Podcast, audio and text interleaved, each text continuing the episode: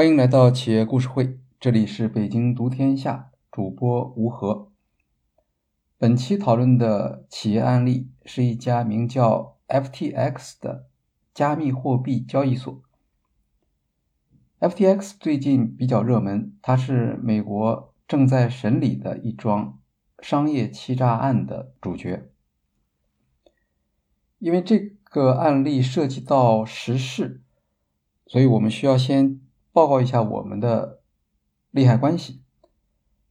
我们在 FTX 加密货币交易所里没有任何的账户，也没有参与它的交易活动。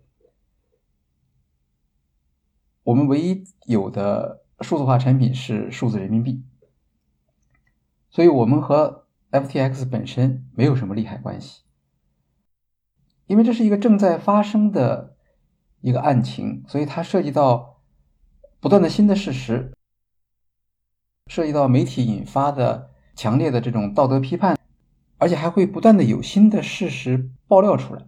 虽然法庭审理结束了，但是后面可能还会有一些呃新的案情的进展，所以我们在这个案例中间。呃，首先声明，我们跟他没有任何的财务上的联系。第二呢，因为我们没有参与他的交易，所以我们也没有损失。很多的消费者在这个里面可能遭受了损失，那么他们可能有非常强烈的，在听到这个品牌之后，可能会有非常强烈的这种情感上的反应。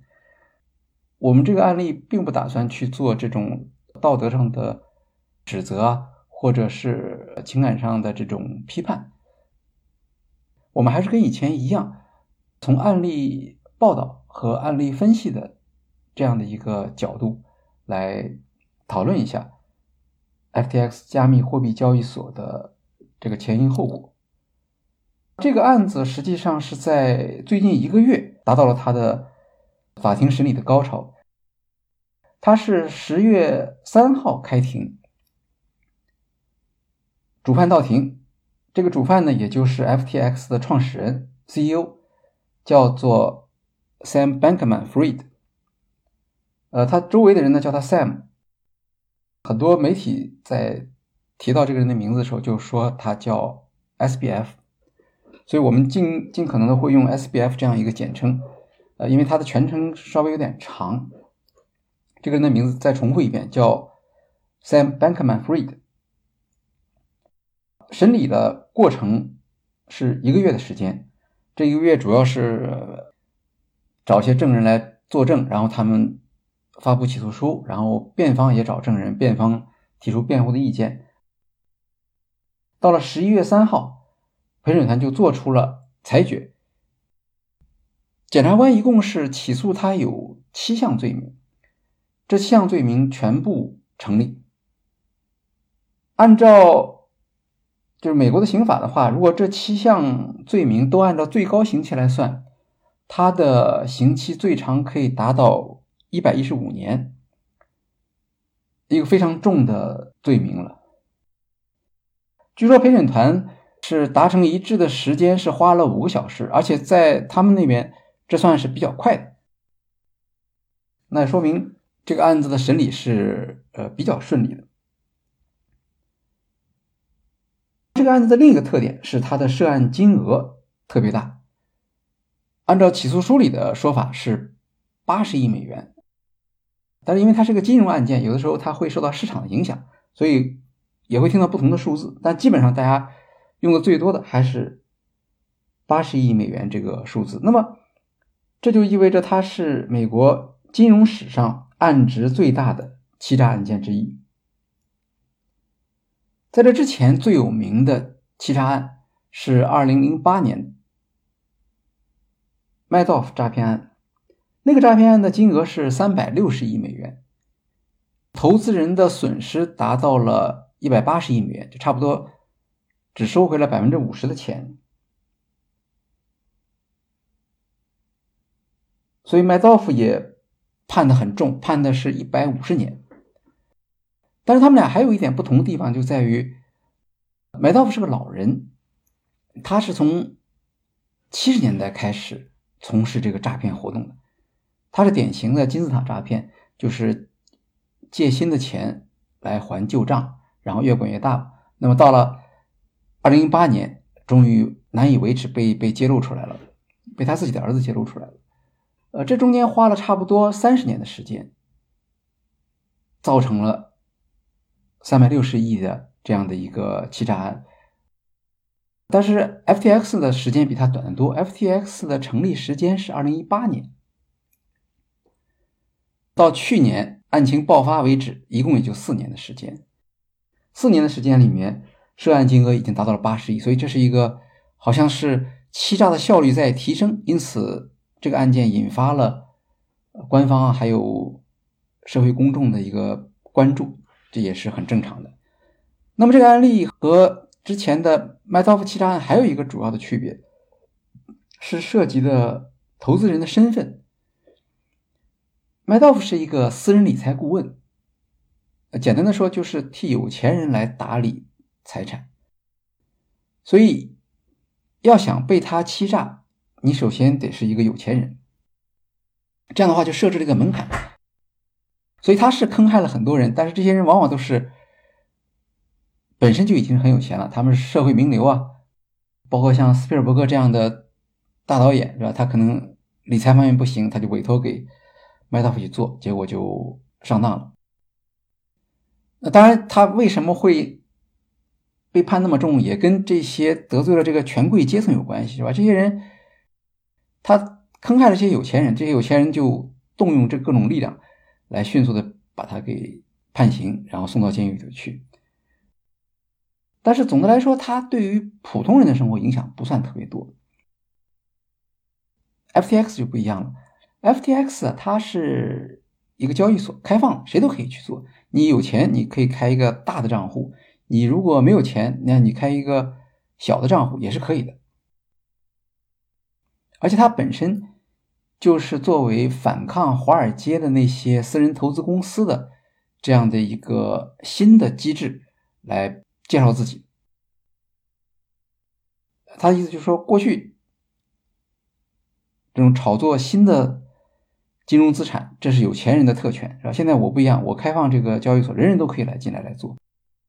那么进来的很多人就是我们说的叫做零售投资者，啊，这些人可能没什么钱，呃，但他听说加密货币可以赚钱，所以他就进来了。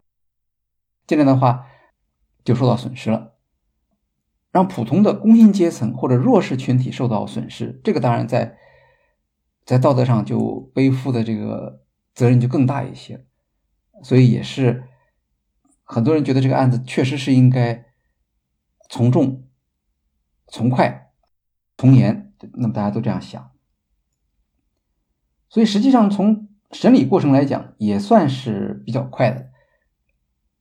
FTX 破产是在二零二二年的十一月份，正好一年，这个案子就审结了。那么这次陪审团是很快就做出了一致性的判断，呃，用我们常用的说法就是事实清楚，证据确凿，然后罪犯受到处罚，正义得到伸张。那么在围绕这个案子的报道，这个案子其实是从。二零二二年的十一月，他破产开始，因为破产，他要到破产法庭上去，这就开始进入到法律程序了。到现在也整整一年，各种各样的报道非常多。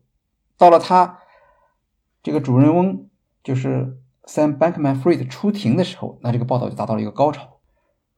这里面有财经媒体，也有大众媒体，都在去报道这个事情。在报道的过程中呢，我们会发现他们的。呃，表现出一种共同的这样的一种叙事心态啊，或者我们就可以说舆论一律，大家都一样，这是一个坏蛋，做了非常可怕的事情，应该受到严厉的惩罚，甚至他在法庭上的一些行为也成为别人批评和嘲笑的对象，比如他经常回答说我不知道啊，那人家说这个是不可能的，然后。他为自己做的辩护，只是为了逃避法律的惩罚。FTX 在这两年突然成为美国的一个几乎是家喻户晓的品牌，因为他做了很多广告，比如他在超级碗上做广告，这个是美国春晚大家都要去看，所以都会知道哦，有这么一家公司，他的形象也经常出现在广告里面，大家就知道有这么一个创始人，因为他比较怪，不修边幅，穿的衣服也是很朴素的，穿 T 恤、短裤、运动鞋，就永远是这样，所以这个人是大家都知道的，相当于在这之前他就有一个。很好的人设是吧？他是一个年轻人，他今年才三十一岁，他从事加密货币这个行业，然后发了大财，呃，然后他还跟政府表示愿意接受政府的监管，好像他是一个好孩子，看起来是一个成功人士，硅谷的代表，加密货币行业的门面，呃，结果突然之间这公司垮台了，然后他。本身被指控为商业欺诈，要入狱，要要在监狱里面待，如果最多的话，可能要待一百年。这个形象就是变化特别快，人设的这不光是个崩塌，是个根本性的反转。所以老百姓会觉得，原来他在骗了我们所有的人。只能说他演技高超啊，但是这个人的骨子里面肯定是坏到底了。所以这些想法都是很很正常的。但是在这样一种压倒性的故事里面，其实也有一些可以看到的不协调的地方。比如说，我们看这个案子有没有可以议论的地方？法庭的审理好像是很顺利，陪审团的意见也一致。但是这个主犯就是 Sam Bankman-Fried 这个主犯，他一直坚持认为自己是无罪的。那如果你坚持自己是无罪的话，对于你的刑期其实是有一个不利的影响。这个在全世界都是这样的，是吧？你如果认罪，你态度好；你如果在审查阶段就认罪，而不是到了法庭上再认罪，那你可能也会获得一些刑期上的减免。那这些他都是知道的，因为他有很有名的律师替他做辩护嘛。可是，在这种情况下，他仍然坚持自己是无罪的。那么，这里面是不是还有其他的？呃，我们所不了解的情况，而且他在法庭上很冒险，法庭上他自己作证了。一般说来是通过律师在庭前取证，他自己去作证，法庭上的压力很大。那么你作证的时候，你肯定会出现前言不搭后语啊，或者呃前面讲的话，后面自己推翻自己的话，这种都可能出现。这个对于陪审团来说印象就非常不好，但他仍然坚持自己去作证，意思就是说，哎，我觉得我自己是被。冤枉，可能人人都觉得我我我是该杀的，但是我自己有我的一些想法，我一定要把这种想法告诉大家。虽然他的这个举动受到别人的或者甚至受到整个社会的一致性的这个嘲笑，但是他坚持这样做，也并不是一件容易的事情，特别是对于一个年轻人来说。那么他这个做法就和之前我们讲到的麦道夫不一样，麦道夫是直接在法庭上就承认了。全部的十一项罪名，虽然承认以后还是给他判了一百五十年，但是这两个人的做法就不同啊。麦道夫觉得自己可能是觉得自己没有什么辩护，或者或者觉得自己太老了，他他也不值得为这个事情去跟这些陪审团去去打交道，去去求别人了，是吧？他已经他他那个时候其实岁数已经很大了。S B F 不一样，他是个年轻人，是吧？他觉得他做的事情是。一个对人类有影响的一个一个事情，而且在这个过程中间有发生过那么多的呃各种各样的情况，这些情况可能外界不知道，陪审员也不知道，他呢他希望把这个事情告诉大家。我们所看到的，我们所听到的，可能不是这个事情的全部。这个案子现在已经是结案了，至少在陪审团这个层面是结束了。当然，没陪审团没有判决刑期，是因为这个这个美国特有的法律规定，就是这两个事情是分开的。因为陪审团他是非专业人员，就是普通的美国人，他们觉得这个人到底有没有罪，这是陪审团的意思。这些陪审员他们对于刑法的这个呃量刑，他们就不太专业了啊，是什么情况下可以减刑，什么情况下应该呃加重，所以这个量刑呢是有一个叫量刑法官他去做。那么，而且是在另一个时间去做，所以现在我们知道他是被判定七项这个罪名成立，但是具体他要在牢里面坐多少年呢？这个是要到了明年三月份，这个量刑法官他会出来来做这件事情。不过他的这个刑期并不是到此为止了，因为他现在接受的这个刑事诉讼是第一宗第一宗的起诉案，然后司法部说啊，这个检察官说他们还要做第二宗的刑事起诉，这个第二宗的刑事起诉呢会在明年的二月份开始。也就是说，明年的二月份可能还会有一些刑事上的指控，那些罪名又会有新的刑期，可能远远不止这个一百一十五年这样一个最高的限额。呃，但是总体来讲，大家觉得好像这事儿就算是过去了，特别是加密货币行业啊，他们已经觉得对他们的干扰很严重，他们希望这事儿就尽快过去。那一般的公众其实也是这样，是吧？这个坏人。首先，我们说发生了不幸的事件，一定是里面有坏人的啊。那么好，现在我们抓住这个坏人了，然后也给他了定了罪了，那么这个事情就算是告一段落了啊。大家最多说我们汲取一下教训啊，然后我们就把他忘掉了，因为这个人已经是在历史上已经是不存在了，或者他的历史就已经到此为止了。那我们自己还有其他的我们的生活中的各种各样的麻烦，工作中的困难，对吧？我们主要要。打起精神来应付这些新的事情。那么我们在这里为什么还要再讨论这样一个案例呢？是不似乎他的情况已经是非常清楚了吗？主要是因为我们对目前的呃整体的这种解释呢有一定的保留，啊，至少在材料上，我们觉得可能可以从不同的角度来整理一些新的材料，来丰富我们对这个问题的认识。在这样一个压倒性的舆论环境下，现有的报道可能不够平衡，或者大家都在重复同样的话，那么至少应该听一听有没有其他的看法。当然，不能说为了这个怀疑而去怀疑啊，呃，必须得有一定的条件，是吧？如果所有的法庭证据、所有的这个证人证词都是支持对他的这个指控的话，那当然就没有任何问题了。所以我们也需要收集一些材料。刚好呢，这个案子的材料比较丰富。为什么比较丰富呢？首先，SBF 这个人，这个 Sam Bankman-Fried 这个人出名的时间并不长，他基本上是在二零二一年可能才被公众所知道。在这一年开始，大众媒体几乎所有的财经媒体都报道过他。啊，当然都是正面的报道了，所以有很多的报道的材料关于他的这个描写。虽然现在大家翻转了，可是那些文字还是留在那个地方的。我们至少可以知道，从报道中记者会关注他的哪些特点。这是一一大堆的材料可以去用的。另一个材料就是法庭审理，这个法庭审理啊，它也有相关的报道，也有文件材料。起码起诉书里面就有一些非常细节的这个资料，因为起诉书要证明犯罪的事实，然后要证明犯罪的过程，要证明犯罪的意图啊，这都是需要需要做大量的工作，这些都是别人整理好的材料。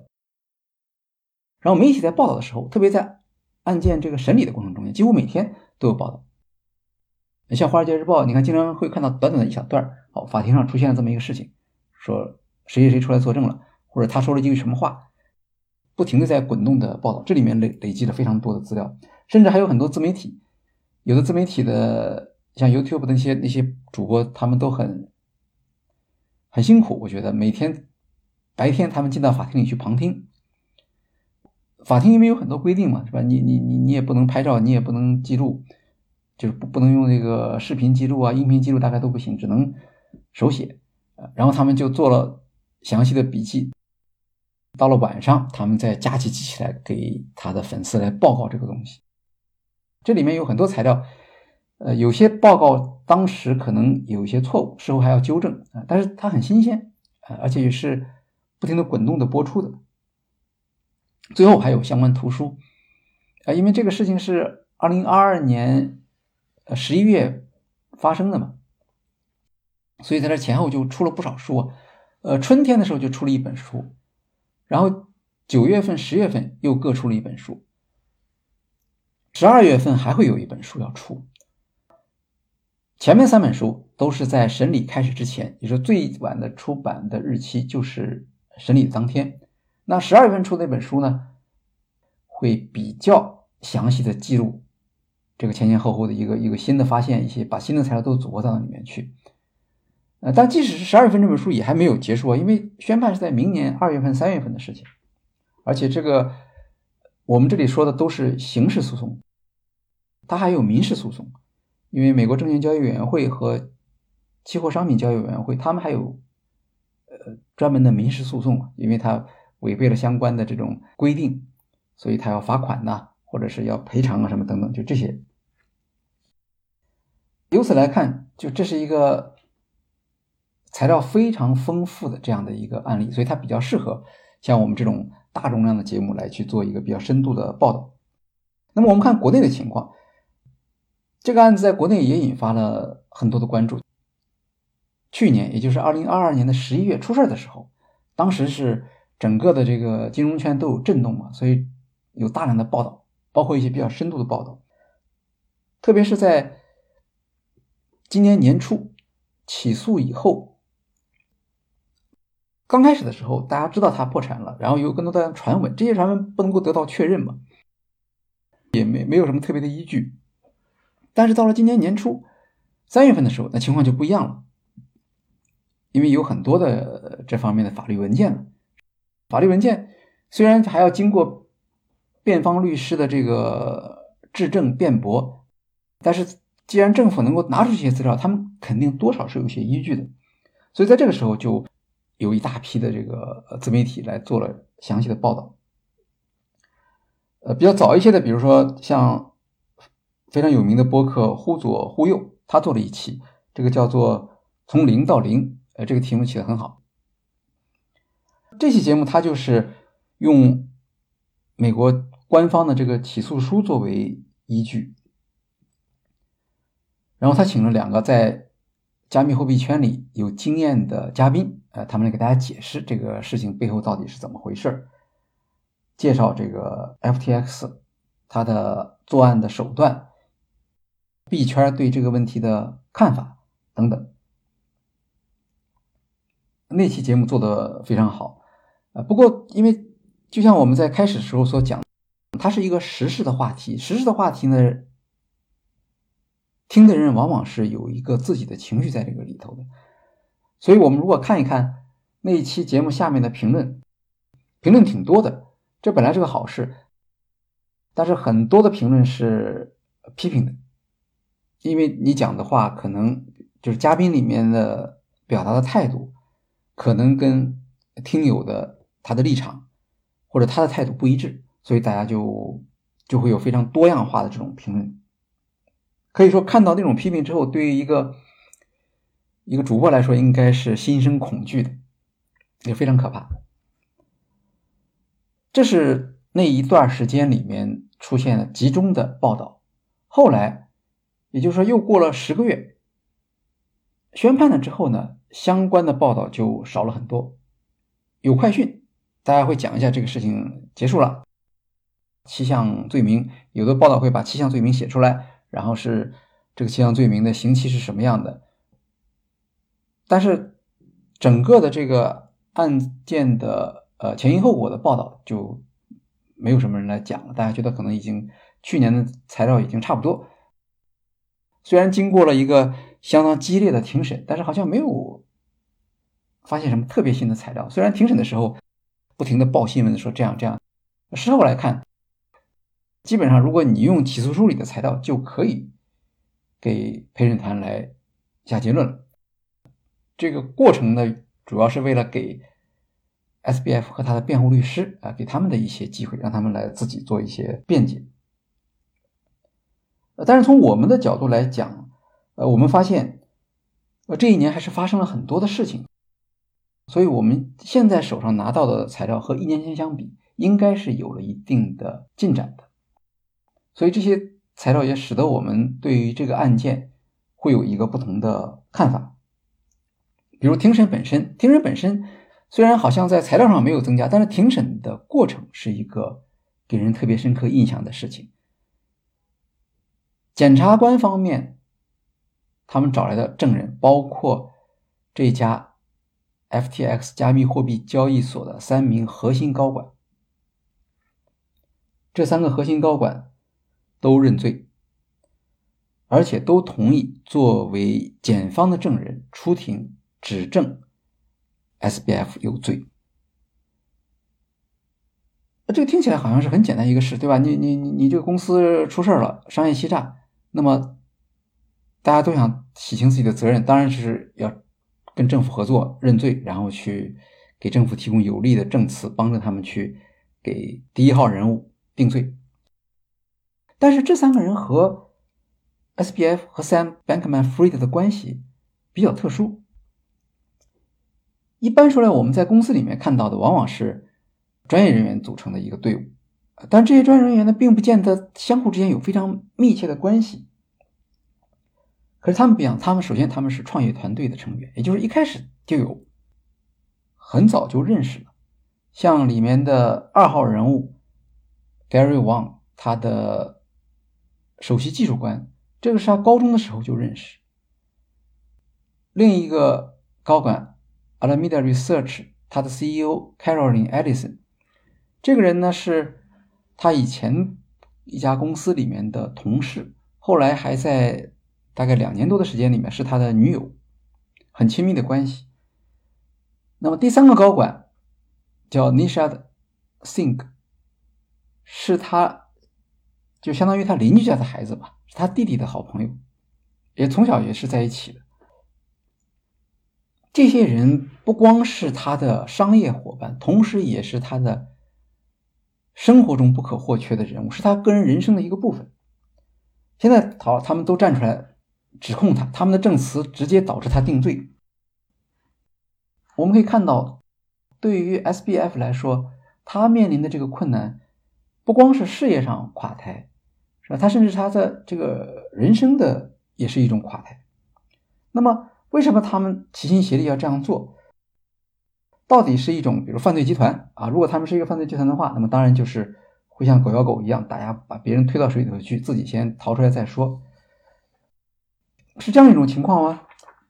还是说，在现场我们能感受到一种就像悲剧性的这种生活信念的倒塌，对吧？我我们最天天朝夕相处的这个伙伴，然后一块儿创业，然后现在他们等于像最自己最亲密的这个。这个工作伙伴呢，然后生活中的朋友啊，呃，举刀，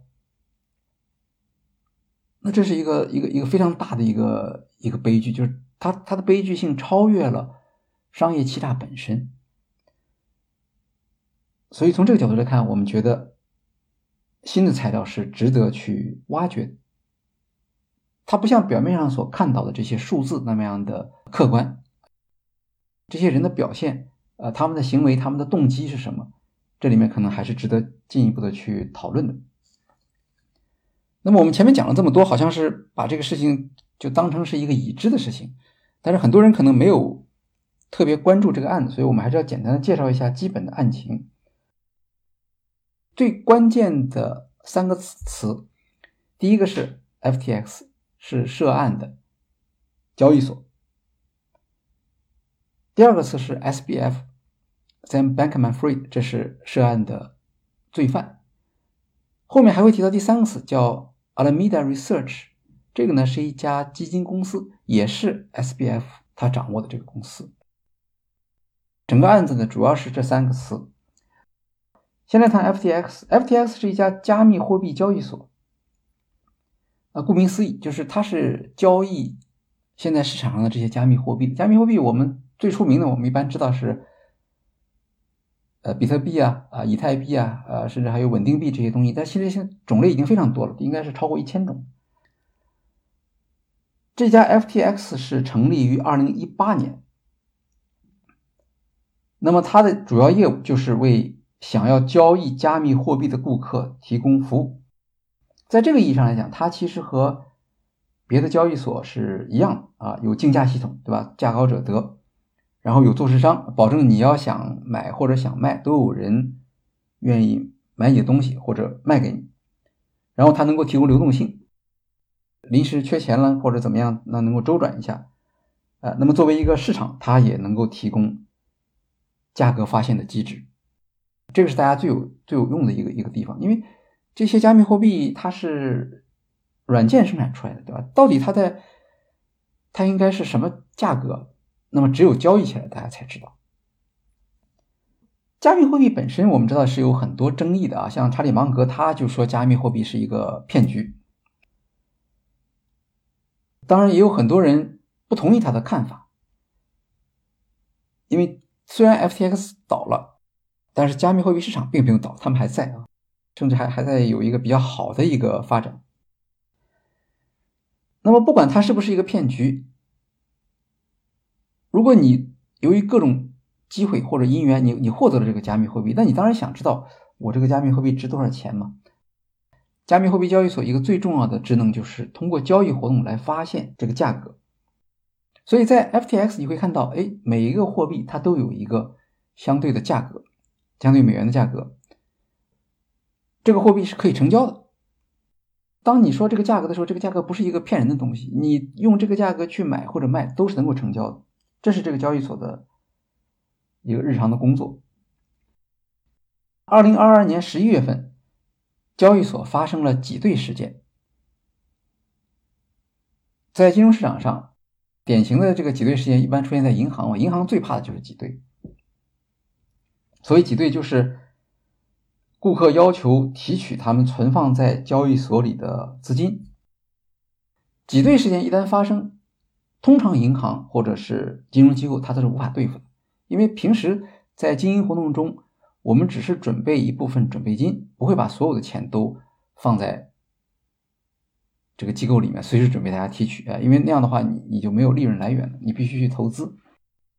真的发生挤兑的话，是结果一定是一个，就是这个公司就要倒闭，或者是被别人接管，或者被政府接管，或者被竞争对手接管，那这就是。FTX 在去年十一月份发生的这个情况，但是挤兑导致银行倒闭，导致银行被接管，这个事情是正常的一个经营现象，虽然很不幸，但是它确实是常见的。比如去年也有，啊，就今年这个这个硅谷银行的这个事件。也是突然之间，一个大银行、有名的银行突然之间就没有了。那么，挤兑导致银行倒闭，并不代表是犯罪。典型的就是硅谷银行。硅谷银行，大家说这是硅谷银行的管理层管理不善所造成啊，它是完全可以不倒闭的。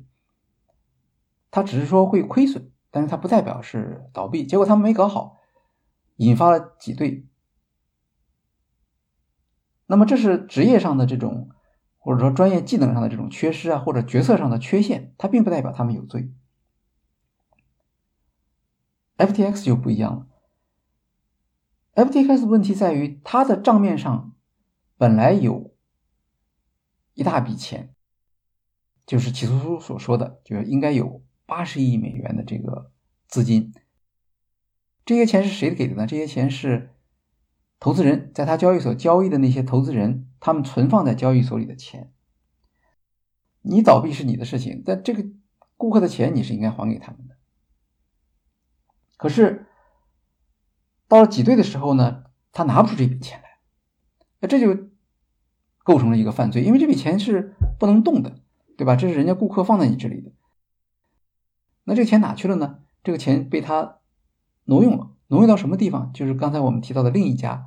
叫做 Alameda Research 这家基金公司里面去了，那也是一家投资公司，它实际上也是 FTX 这个交易所里面的一个客户，啊，就相当于我我我开一个交易所，然后我自己也里面有自营业务，那自营业务你应该用自己的钱，对吧？你不应该用交易所里面的其他客户的钱，你出现了挤兑，顾客要拿钱。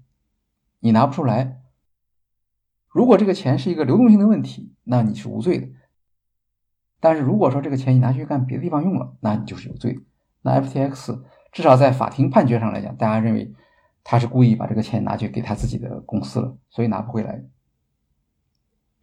那么如果当时 Alameda Research 这一家基金公司能够还钱啊，他把钱还给 FTX 不就行了吗？顾客可能也就不会去追究了。但是问题是，他没有还出来，他也没有那么多钱。至少是没有现金吧？那没有现金的话，顾客就着急了。顾客一着急，这个事就东窗事发了。整个案情的简单的说介绍就是说，在顾客不知情的情况下挪用了顾客的资金，然后在取款的时候你又不能按时的还给他，那这样的话就逃不掉了。那你就是一个商业欺诈，也就是法庭定罪的依据。大概就是这么一个。一个情况，那么详细的部分呢，我们后面还会一点点来来回到这个里面啊。现在我们就简单的描画这样的一个图景。但这里面有一个问题啊，交易所里面为什么会有顾客的存款？这个存款包括现金，像美元的现金，也包括可流通的加密货币，比如比特币。这个好像跟我们的平时经验不太一样，是吧？我们在国内。如果你做投资，不管是股票投资还是基金投资，如果是在上交所或者在深交所这样的机构里面去交易，那你肯定不会把钱存在交易所里头，这些钱都是存在券商的账户里面。那为什么 FTX 交易所它会有顾客的存款？这个就是涉及到。加密货币市场的一个市场环境，也就是监管。交易所是由券商组成的，然后投资人我们在券商开立账户，这个账户的钱呢，券商也是不能动的，因为券商也有自营业务要分开，所以会把我们在券商账户里存的这个钱交给第三方，比如说银行去托管。这样的话，就形成了三级保证。交易所根本看不到顾客的这个钱，是吧？券商能看到顾客的钱，但他不能动。银行负责保管顾客的这个钱，但是银行不去负责这个买卖证券的这个事情。那这样一个机制啊，其实呃看起来相当的健全，可是这个机制它并不是一天之内形成的。早期的时候，如果大家就看上世纪初的中国的这些证券交易所，其实也是有各种各样的违规的这种情况或者不合理的情况。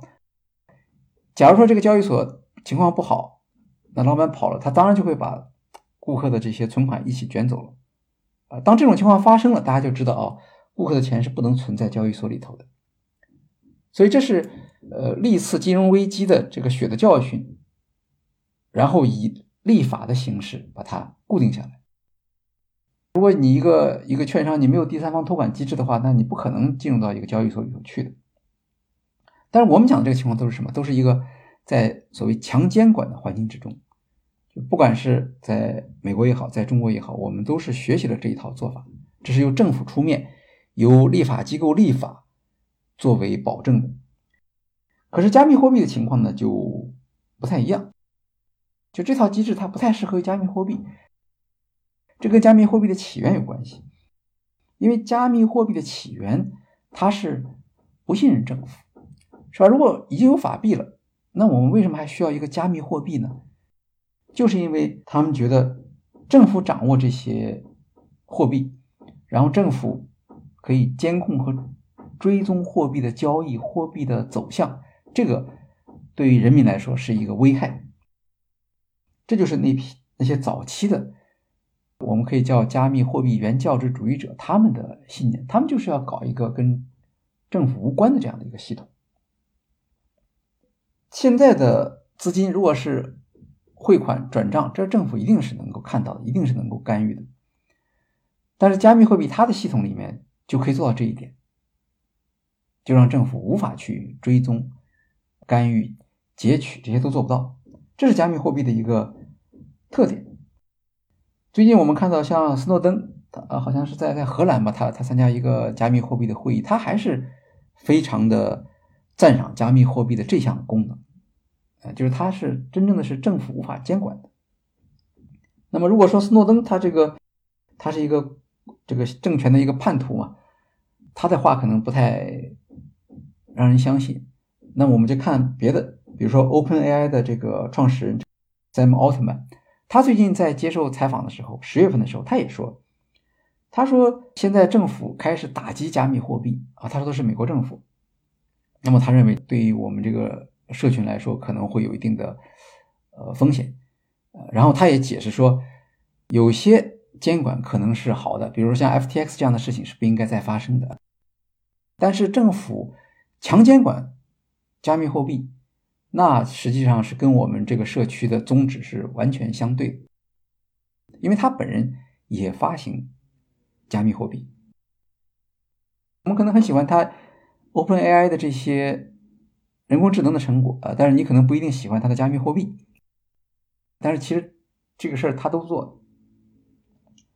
他在讲这个话的时候，正好是 SBF 受法庭审理的这段时间啊，所以他的针对性或者它的指向是非常明确的。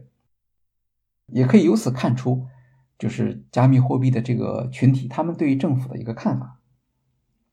政府和加密货币社群之间关系就不是太好。那政府为什么不喜欢加密货币也也很好理解，对吧？你你你法币是政府印刷印出来，它值钱，那么它其实有铸币税，然后它又可追踪。你加密货币在生产的过程中间，政府赚不到钱，然后你怎么去用它，政府也不知道，所以政府当然不喜欢。那么他不喜欢的话，在政策上就会造成一个后果，就是他不会批准加密货币的交易所。像 FTX 这样的机构，如果向美国证券交易委员会或者向商品期货交易委员会去申请执照的话，他是拿不到的。拿不到执照的话，那怎么办呢？那这些人就跑到外面去，就是在这种强监管的国家以外，还有一些市场。比如说 FTX，它是在哪注册呢？它是在安地瓜注册。它的总部在哪里呢？它总部是在巴哈马，在拿骚。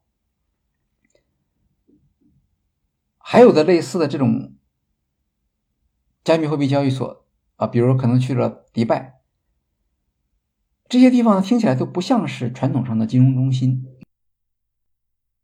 他们为什么要去这些地方去去注册或者去开展业务呢？主要就是因为那些地方监管力度就比较小。比如像巴哈马，它是个很小的国家，他就觉得反正这个影响的影响不到他嘛，他觉得关系不是很大。但是万一加密货币做成了，那他也希望在这个领域中间成为一个市场的领导者，呃，所以他就鼓励这个行业。这样的话，FTX 就在巴哈马获得了营业执照，所以它的经营在巴哈马是合法的。但是我们也要强调一点，就是它是在美国以外经营的。理论上讲，美国投资人去 FTX 交易所去交易，实际上是违反美国法律的。大家都是要千方百计绕很大一个圈子，好不容易才把钱转移到 FTX 这个交易所里面去交易。那也就是说，有个地方能让你交易就很不错了。所以你去追究为什么你你你没有这个券商啊？为什么没有第三方托管账户？这个看起来就有点过分了，不是特别的尊重现实。所以对于这些投资人来说，他们有一个交易场地。是最重要的能够知道我这个手上的这些加密货币的价格，或者如果我需要，我可以把它变成钱，有什么投资机会，我可以去买到它，这个是他们最重要的。至于说像美国本土一样的这种监管条件或者安全性的，这个是第二位的。当然，他们也也希望自己的资金是安全的，对吧？但是很多投资人是出于一种赌博的心态去做的。所以它本来风险就已经非常高，那你这个风险并不见得比他原来考虑到这个风险更高。那世界上的这个加密货币的交易所不是很多，然后大家都觉得这些交易所很宝贵，因为如果真的没有的话，或者被政府打击的话，那他们就就没地方去交易了。所以这是交易所的一个按照有的评论人说非常神奇，说你看啊，投资人呢对交易所是非常信任的，这和这和其他传统的交易所是不一样的。传统交易所就是这样防那样防，就是为了怕这个交易所偷投资人的钱嘛。但是好像加密货币交易所就不一样，呃，这些投资人对交易所很信任，放任他们去去偷他们的钱。那这个也是因为客观的市场环境所造成的。呃，不过现在当然不一样了，现在因为 FTX 这个爆炸了以后，就算是装样子，这些交易所也得出来说。我们得给顾客一个交代，我们得跟顾客保证说，你这个钱我们肯定是没动的。那现在流行做一种做法，叫做数字化储备证明，其实就是说这些钱是在的，然后用一种数字化的方法拍一个快照，经过第三方验证，说，哎，你看这个不是我自己说的，是第三方他们来检查了，这个钱还在我的账户里面，那这个钱就是你们的钱，说明我没有挪用过。FTX 爆炸以后，即使在加密货币交易的这样一个能够忍受高风险的投资者群体中间，也受不了了。大家说这怎么着也得给我们一点交代，不能说你你想怎么弄就怎么弄。所以他们就开始来公布这个所谓的储备证明。储备证明其实也有很多问题啊，它证明我有这些钱，但这只是他给你看的这个部分。他还有一些部分没给你看，比如他有些窟窿，他可能没给你看。那将来真的是要提款的时候，那那个那个窟窿那部分的钱，人家可能有优先权，你可能还是在后面。总体上来，我们可以看到，加密货币的这个市场，它还是处于它的发展的早期，包括怎么样能够有效的监管，怎么样能够让呃消费者或者投资者更放心，这里面其实。还有很多的疑问没有能够得到解决，这也是为什么到现在为止，官方不管是像像中国政府还是像美国政府，他们都不能够去给予加密加密货币市场的这种执照的原因，就是你没有能够说服我到底怎么样能够保证顾客的钱是安全的，怎么样保证这个整个交易是透明的、有序的。那这是我们所介绍的这个前期的关于 FTX 背景和 FTX 的这个案件的一个简单的说明。呃，接下来我们会把话题呢转向一个新的方向。那我们在这个里面讲的就是一个新的标题，叫做 Michael Lewis 的版本。这个 FTX 交易所垮台以后啊，就人们就有很多议论。在这之前，大家总觉得好像没什么太大问题，因为他做广告，他说我们这是世界上最安全的一个交易所，肯定没问题，所以给大家感觉就是这是个很靠谱的一个机构。所以一出事儿就反差就特别强烈，反差到什么程度？就是那些员工，他们不是在巴哈马吗？那出事以后，他的员工就要逃跑，这些员工。都不是巴哈马人，他们要不就跑到美国，要不就跑到香港，或者或者往哪儿跑。到机场去的时候，啊，他们一边在办这个登机手续，一边看的机场那个大屏幕上的广告都是 FTX 的广告，所以整个看起来这个情况很魔幻。很多人就特别痛恨这个 SBF，说他这个是一个骗子，过去讲的都是假的，都是包装出来的。还有很多的人为他站台。他曾经在巴哈马开过一个什么巴哈马加密货币大会吧？克林顿也好啊，像呃英国的那个首相叫什么名字？他们都都去现场去出席了，跟他有一个问答嘛。这些名人是帮他做广告，还有体育明星啊，甚至金融方面的这些专家，还有大量的记者。说这些记者写的文章的时候，那个时候。他还很出名嘛，所以大家都是赞美性的文章。那么这不都是骗子吗？有没有一些媒体或者一些呃机构去做一个比较深入的报道呢？那我们这里就可以给大家推荐一个比较比较好的。如果你想快速的了解这个 FTX 案件的前后的话，可以去看 Bloomberg 就是彭博社，他在十月底的时候发布了一部纪录片，叫做《Ruin》，就是毁灭。呃，副标题是 FTX 的金钱、自我与欺骗。那他这个好处是什么？他找了很多人，啊，当然他不像那个刚才我们说的，像像这个克林顿呢，啊，英国首相布莱尔就这样这些人去去讲，他主要找的是业内的人士。在我看来啊，就是他的主要的内容还是来自于彭博社自己的记者。这个记者叫做 Zaka Fo，这样是个法国人吧，Zaka Fo。那么他是今年九月份出版了一本新书，叫做《数字在变大》，主要就是讲 FTX 破产的前前后后。这个片子的长度大概有两个小时，现在我们看到在 YouTube 上面的播放是一百二十万次。和其他的媒体报道相比，这部片子已经算是比较平衡了，这是它一个优点啊。就是比较平衡，比较克制啊，尽量的反映不同的看法。你看，他找了记者，找了加密货币的专家，找了 FTX 的投资人，也找了 FTX 的顾客。这两类人都都是都有损失，对吧？但他们损失的原因是不一样的。一个是作为天使投资人，他的投资金额损失了；一个是作为顾客，他的存款损失。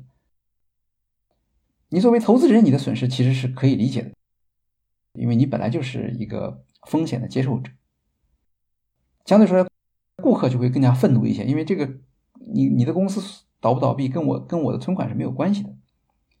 然后他也找了自媒体，比如里边有一个华人自媒体叫做 Tiffany 冯，哎，那我们看到像她就有点，她是个女性啊，她她就有点比较偏向同情。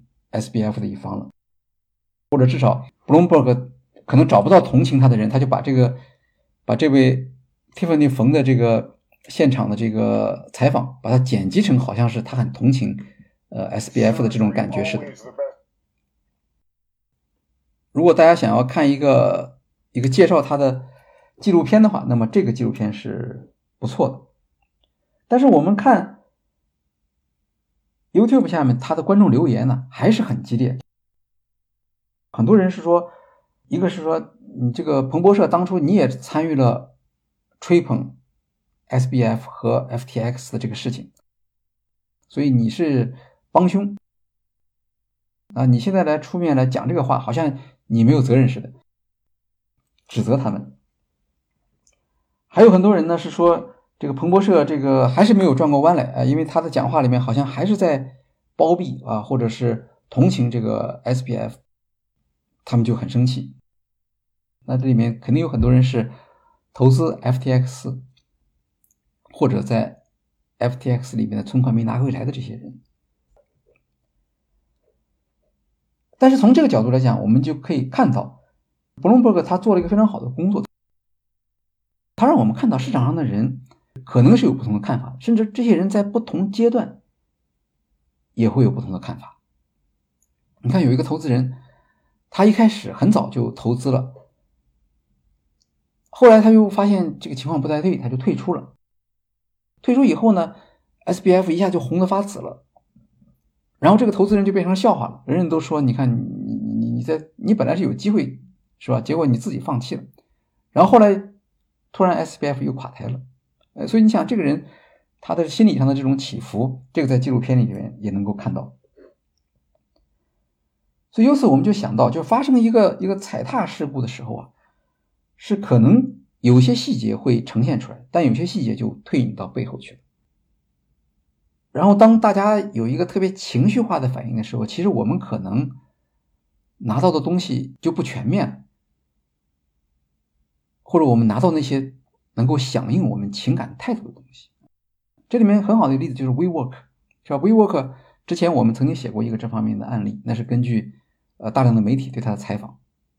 那现在 WeWork 垮台了，然后大家就开始说，哎，你看这个 WeWork 的这个创始人啊，这个这个叫 Adam Newman Newman，Adam Newman 他有很多缺点呢，这个对人很粗暴啊，然后是生活中间也也是挥霍无度啊，等等，这好像这个全部是。黑材料。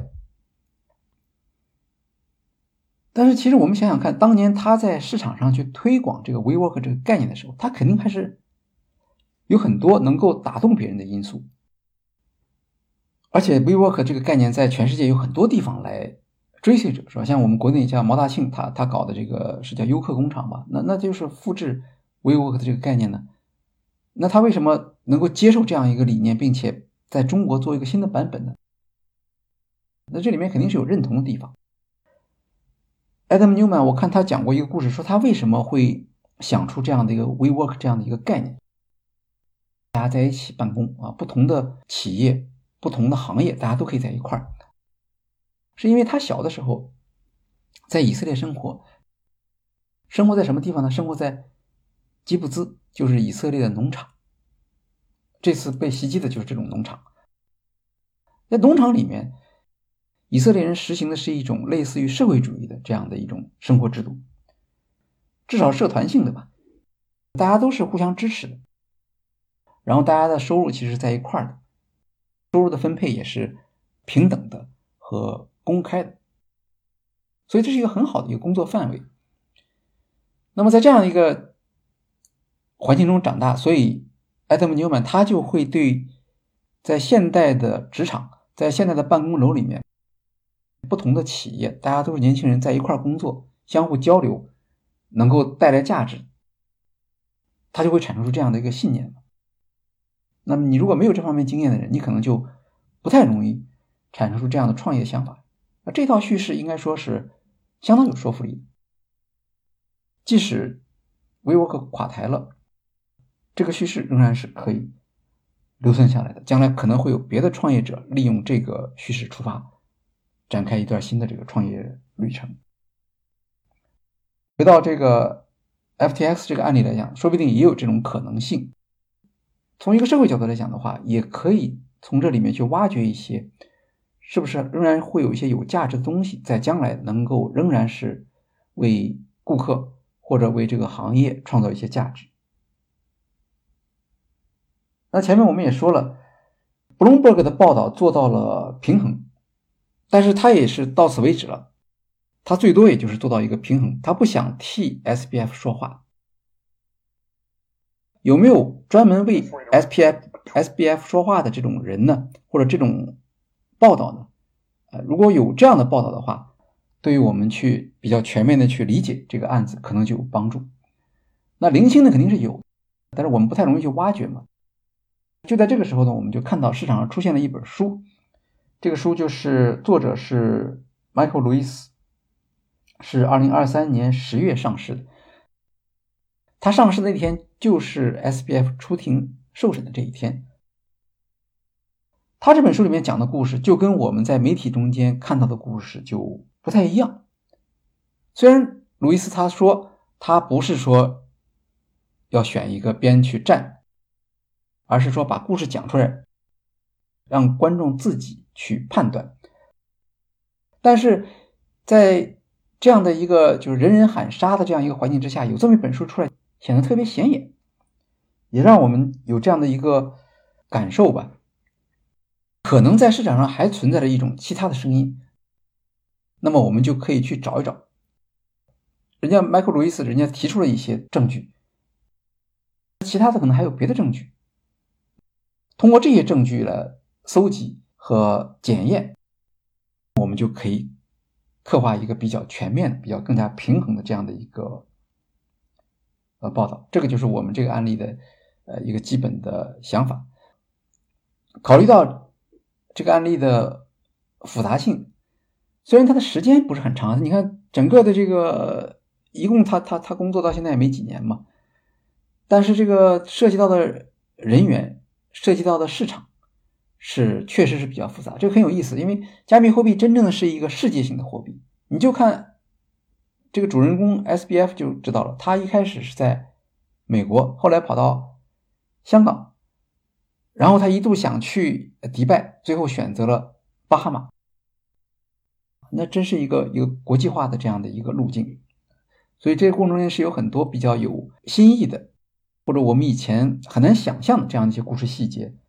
可以给大家来做一些报道。那在这个报道过程中间呢，我们还会插入一些相关的，但是看起来好像是无关的内容，关于麦克·路易斯个人，就他为什么会，他其实现在就变成了美国的一个 T.S.B.F. 表达同情心的这样的一个代表人物了。虽然他没有说反对法庭的这个宣判，但是他在跟别人争论呢，或者跟别人辩论的这样一个过程中间，大家就会觉得，哎，他是一个。站在我们对立面的这样一个人，那么为什么会有这样一个人？他为什么会做这样的一个选择？啊，他和 SBF 之间的关系是怎么样？这个也是一个比较有意思的话题。所以，我们这期案例，我们是开一个头，后面我们会讲的其实是一个有点像双线的这样一个故事。这个故事当然是以 SBF 为。主，比如它占可能是三分之二到四分之三，但是我们也会把迈克·鲁伊斯的故事放在里面去。今天呢，我们就先开个头，详细的这些展开，我们会在下一期来讲。具体来说，下一期刚开始的时候，我们会重点给大家介绍迈克·鲁伊斯是一个什么样的人，然后他的作品为什么我们会比较看重。为什么他会在美国有那么大的一个影响力？接着，我们再用他的视角，会进入到他所看到的 SBF 是一个什么样的人，他为什么会有这样的看法？这是我们下一期的一个预告，欢迎大家到时候收听。那么，今天的我们基本的内容就到这里结束了，谢谢大家。